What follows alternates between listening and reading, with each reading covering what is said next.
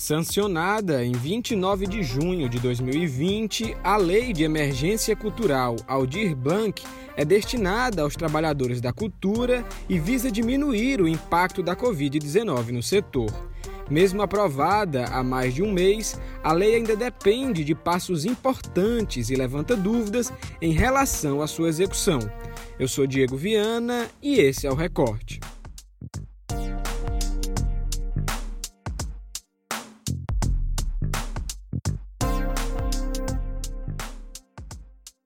Antes de entrar no assunto em questão, é importante lembrar que a edição do dia 12 de agosto do Jornal o Povo traz um tutorial sobre os processos de execução da lei para profissionais da cultura no Ceará. O guia é uma produção do caderno Vida e Arte e também pode ser acessado no Povo Mais. Você pode encontrar o link da matéria na descrição desse episódio. Segundo consta no texto, a lei vai descentralizar 3 bilhões de reais em recursos da União para a gestão da cultura de estados e municípios. O valor deve beneficiar profissionais da cultura, grupos, pequenas empresas, espaços culturais e outros tipos de coletivos do setor que cumprirem os condicionantes previstos. Um dos pontos importantes da lei é a renda emergencial voltada aos trabalhadores e trabalhadoras da cultura. O texto prevê o pagamento de três parcelas de 600 reais, assim como no auxílio emergencial geral. E antes de detalhar os processos de execução da lei, é importante tentar entender a realidade dos trabalhadores da cultura aqui no Ceará. E para isso, eu conversei com Maurício Rodrigues, que dá vida ao palhaço Batuta. Ele também é videomaker e excêntrico musical. O seu trabalho é focado na arte de rua e na cultura tradicional popular nordestina. Oi, Batuta, seja bem-vindo ao Recorte. É um prazer contar com a sua participação aqui. Você que é um artista que utiliza a rua como a pandemia impactou no teu trabalho e quais as principais dificuldades nesse contexto. Então, né, a pandemia afetou diretamente assim é, o trabalho de quem faz arte nas ruas, arte nos teatros, seja onde for. Claro que afetou de alguma forma diretamente todos os setores, mas para a arte a gente precisa da aglomeração é, para poder continuar existindo, para poder continuar exercendo a profissão. Né? Não é como um, um talvez um, um, restaurante que com algumas medidas possam ir voltando, é, a, especialmente os artistas de rua que dependem do chapéu para poder receber o dinheiro pelo seu trabalho, a, a quantidade é o que faz realmente é, a quantidade de retorno. E, e no estado, no Brasil, no estado do Ceará, assim a gente já já não tem, já, já não tinha um, um campo ideal para o fazer artístico no que se diz respeito a políticas culturais. A gente tem atrasos em pagamentos de cachês, atrasos em, em, em pagamentos ou lançamentos de editais do governo do estado. A gente tem uma dificuldade no debate de, de, da sociedade ou até mesmo o estado entender que isso é um, é um, é um direito de todo cidadão e é o direito de, de todo artista também ter acesso a esse tipo de política cultural. Então, assim, o cenário já não estava muito bom. Veio a pandemia pandemia e parou tudo e fez simplesmente parar. Então, a, a, gente ouve histórias, a gente conhece relatos de artistas que, que, que estão passando ainda, que passaram é, no começo bem mais, por momentos assim de, de, de, muita dificuldade, muita dificuldade mesmo. E junto com isso, a gente tem as mobilizações dos próprios artistas que isso, isso também é um reflexo que já vinha desde antes da pandemia, que é os artistas muitas vezes tendo que se mobilizar para fazer o papel que o Estado deveria cumprir, é, seja para articular determinada lei, seja para o que for. Então, os artistas têm se mobilizado, criado redes para a distribuição de cestas básicas, para arrecadação de, de, de, apoio financeiro, seja o que for, a gente tem redes, a rede de apoio aos artistas, trabalhadores e trabalhadoras da cultura aqui de Fortaleza, tem de Maracanaú, de Calcaia, é, cada município, antes mesmo da lei começar a, a dar um sinal de que seria implementada, é, os artistas já estavam se mobilizando, porque nós que passamos pelo perrengue que é viver de arte todo dia, a gente sabe o quão urgente é. é o quão, o, a, não daria para a gente ter esperado esse tempo todo simplesmente pela ação de uma caneta ou, ou, ou, da implementação da lei. Então, tudo isso é muito sensível, muito delicado. Junto com tudo isso, falando um pouco mais, talvez, da, do parâmetro que é criativo da coisa, todos os artistas de todo o Brasil com os quais a gente mantém contato têm se reinventado, se articulado, e isso é uma palavra que cria até certo debate, né? Porque, enfim, é, é um debate que, que tem a ver com acesso também. É, muita, muita, muito, muitos artistas que, que têm acesso a, uma câmera, um celular, alguma internet, conseguiram se manter presentes e se manter ativos e com isso mantinham o seu trabalho. E inclusive às vezes apoiando outros artistas que não têm esse acesso às vezes ou mesmo essa o manejo disso né? Tem gente que, que, que, trabalha tocando sanfona na Praça do Ferreira e, e nunca pensou em editar um vídeo na vida. E, e, e não precisa editar só que na, no, no modo como a sociedade se, se configura, que acaba levando cada artista para um lado, cada trabalhador, na verdade, para um lado de concorrência, para um lado de, de, de, de, de, de corrida mesmo, assim, né? Acaba que, que às vezes algumas cabeças se perdem nisso. Mas ainda bem que entre os artistas, a maioria que a gente vê essas redes se mobilizando e dando suporte uns aos outros, assim, né?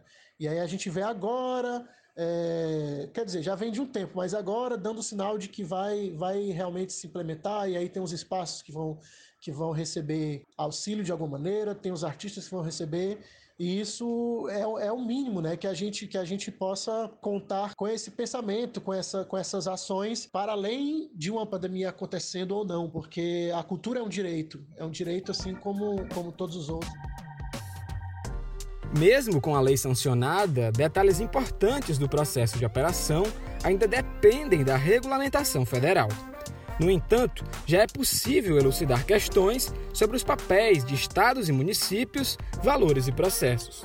Para falar dessas questões, eu conversei com o repórter do Vida e Arte, João Gabriel Tres. João, seja bem-vindo ao Recorte. A gente continua falando sobre os processos de execução da Lei de Emergência Cultural Aldir Blanc. No texto da lei está especificado que as verbas serão destinadas a estados e municípios.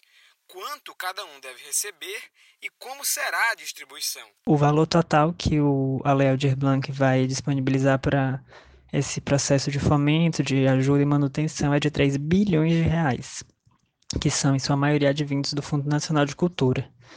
É, entre os estados, a divisão né, da, do dinheiro veio do rateio do Fundo de Participação dos Estados e da população de cada um. Aí, no caso do Ceará, vão ser 71 milhões de reais. Entre os municípios cearenses, o valor recebido no total vai ser de 67 milhões, sendo que a, a divisão né, entre os municípios, mais de 180 municípios aqui do estado, também veio de critérios é, da população e do fundo de participação dos municípios. Um detalhe importante aí diz respeito aos repasses.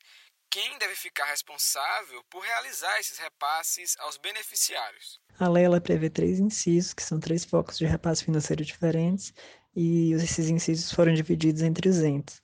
Então, no caso do primeiro inciso, que é a renda emergencial para os trabalhadores e para os trabalhadores da cultura, a operacionalização vai ser pelos estados, então aqui no Ceará, quem vai cuidar vai ser a Secretaria da Cultura do Estado. No caso do inciso 2, que diz respeito ao apoio para manutenção de espaços culturais, que é um conceito bem amplo, porque pode ser grupo, coletivo, enfim, é, são os municípios. Cada município vai ter é, uma operacionalização para os grupos do seu, da sua cidade. E, finalmente, o inciso 3, ele vai ser dos dois entes, tanto municípios quanto Estado, é, vão operacionalizar esse inciso que diz respeito a edital, linha de crédito, chamada pública, coisas assim.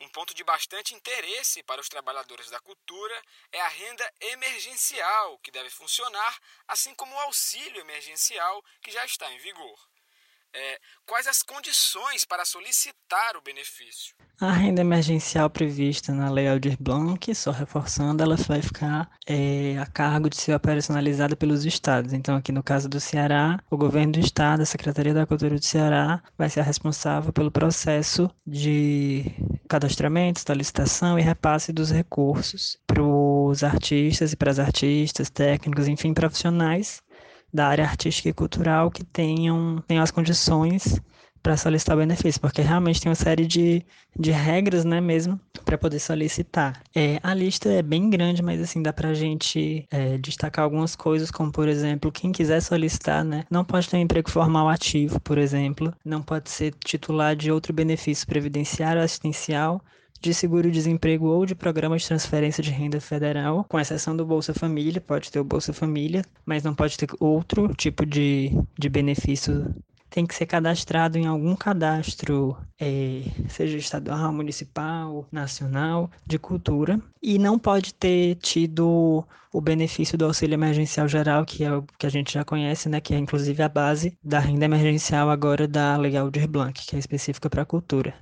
Então, vale ir atrás de todos esses pontos para poder saber é, se você, que porventura queira solicitar, é, tá ok né, com ele, se essas condicionantes elas cabem na sua situação e ficar bem atento para essas questões dos cadastros, enfim, porque é bem importante. É, onde artistas podem solicitar o auxílio e como funciona o processo? É, com essas condicionantes previstas na lei, ok, o artista ou a artista que quiser se cadastrar para receber a renda emergencial aqui no estado, é, vai ser pelo Mapa Cultural do Ceará que é uma plataforma que já existe há cinco anos, né? A Secult usa, que justamente serve para cadastro de agentes culturais, de espaços, de coletivos. Quem não tiver ainda esse cadastro no mapa, tem que se cadastrar e esse cadastro tem que ser homologado pela secretaria.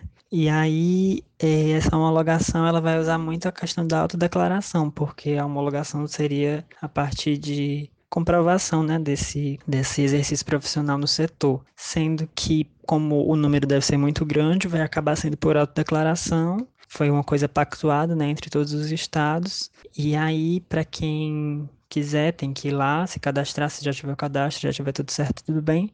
Mas quem ainda não é cadastrado, tem que se cadastrar no mapa cultural. E a partir disso, vai tem um período de solicitação que, para a renda emergencial pelo Secult-CE, vai ser aberto no próximo dia 21 de agosto.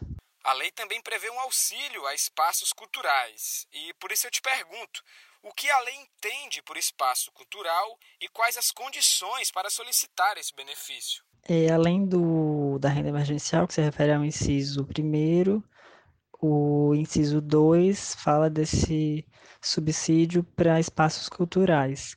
E o entendimento da lei, do texto da lei, do que é um espaço cultural é muito, muito, muito amplo.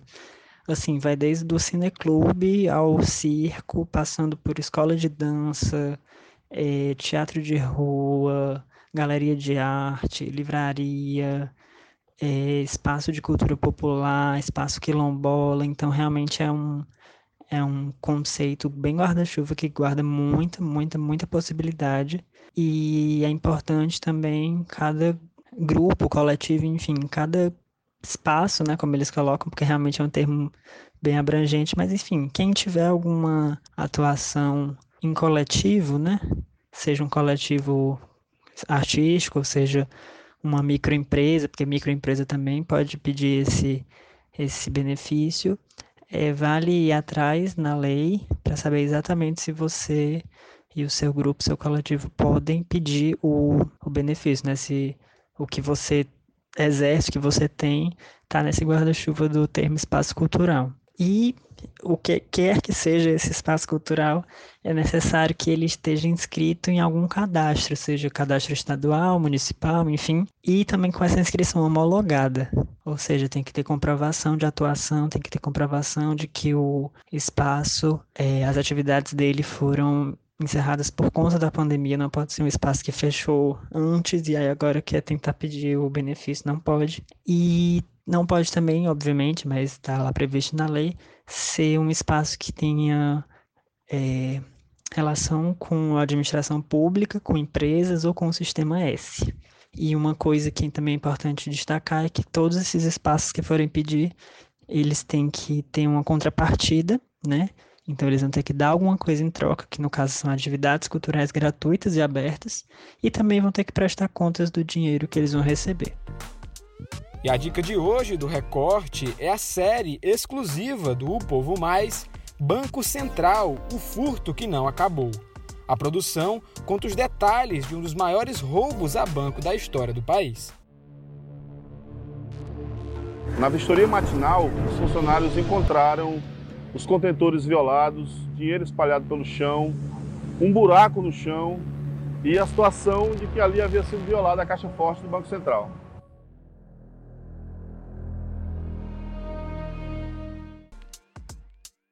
recorte de hoje fica por aqui e até a próxima.